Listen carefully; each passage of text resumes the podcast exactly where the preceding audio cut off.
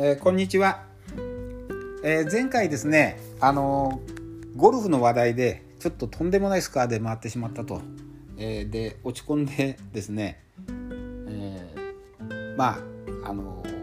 ゴルフ大変だななんていう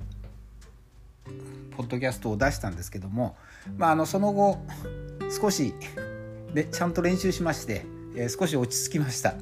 あなんかすごくほっとした気分です。あなんか元に戻ってよかったなと。であの、まあ、そんな報告をした上でですねあの今日は、えっと、ちょっと紹介したいものが小説がありましてまたあの本の紹介かということなんですけどもあのすごく面白くて心温まるいい本だったので、えー、紹介させてください、えー、タイトルはですね「魔法の声」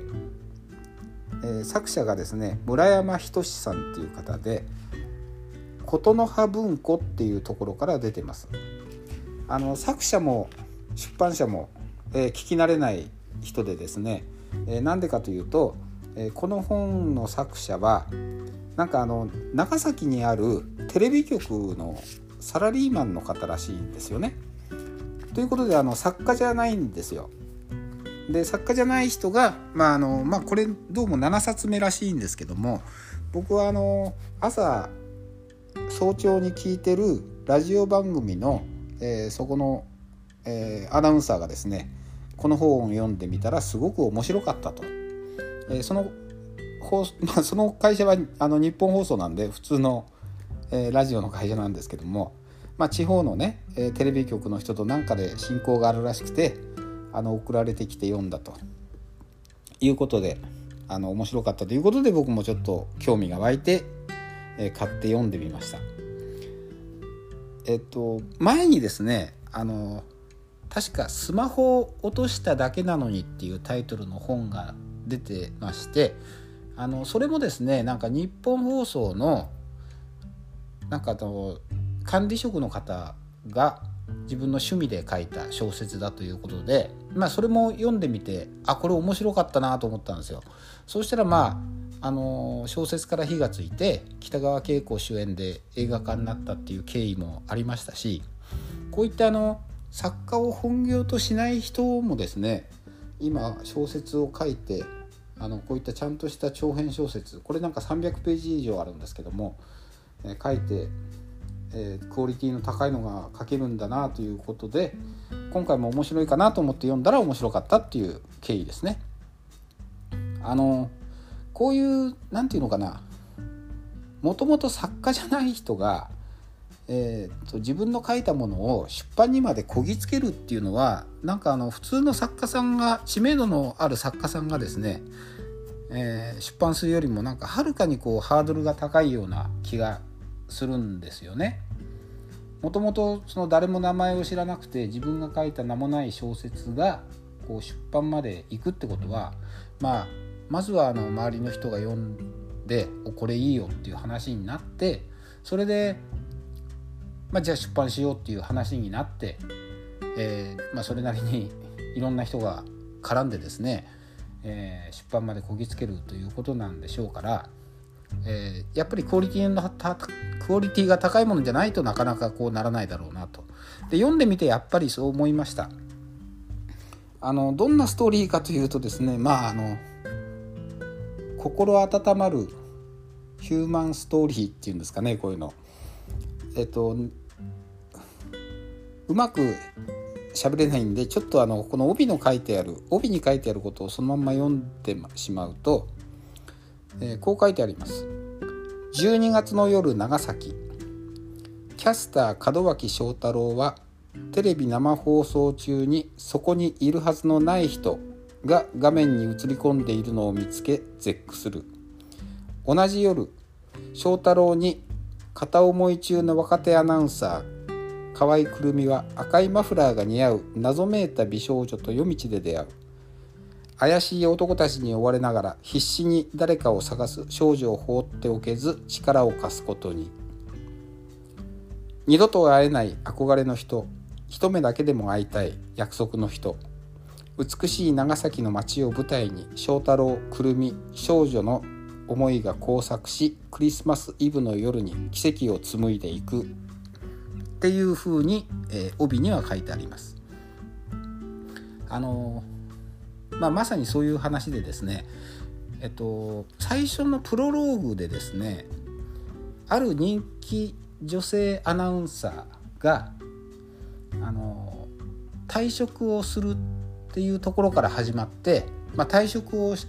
る最後の夜にですねあの一人で放送局の中で思い出に今までのアナウンサー人生の思い出に浸るっていうとこから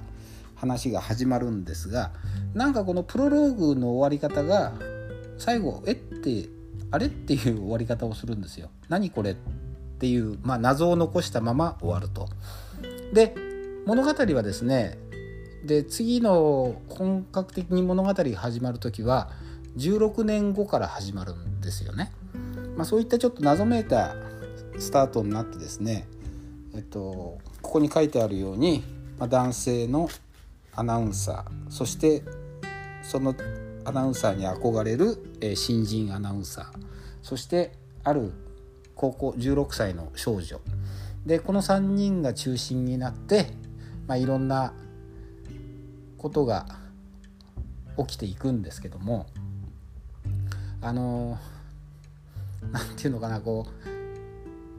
うストーリー自体もすごく面白いんです。それであの久しぶりにですねあのこういう経験をしたっていうのはこうどんどんどんどんページをめくってってしまう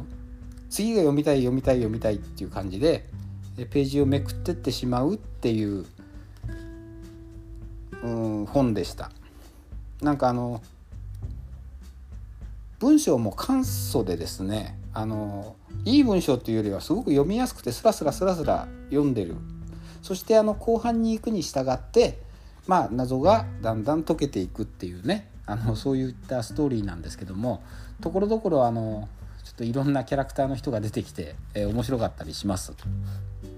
であのそれからもう一つですねあの長崎の夜景の描写とかですねそういうのがすごく上手だなと思って読んでましたあのそういうことには、まあ、どっちかっていうと無関心な自分なんですけども、まあ、そんな僕が読んでも長崎って綺麗なんだろうな夜景見てみたいなって思わせる書き方そういうところも上手だし何よりあの文章が上手ですよね。あの気が利いた表現っていうのがところどころ出てきてですねあやっぱりこの人相当な出力というかあのそういうものを持ってるんだろうなって思いました。あのそれでまあ、読書がねあのよくあのディスコードの中で読書が苦手だっていう話をよく聞くんであのそういう人はですねまずこういった肩の凝らないあの読んでて楽しいなって思える小説を読むと、えー、あの苦痛にならないんじゃないかなと思います。えー、僕なんかもまあ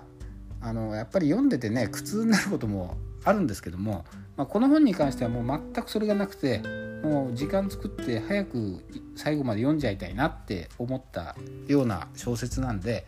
あのすごくおすすめです。でこのタイトルの「魔法の声」っていうのもなんかあだからこのタイトルなのねっていうとあののがところどころ分かってですねいいですよ。ということで、えー、紹介させてもらいました。よかったら読んでみてください、はい、聞いていただきましてありがとうございました。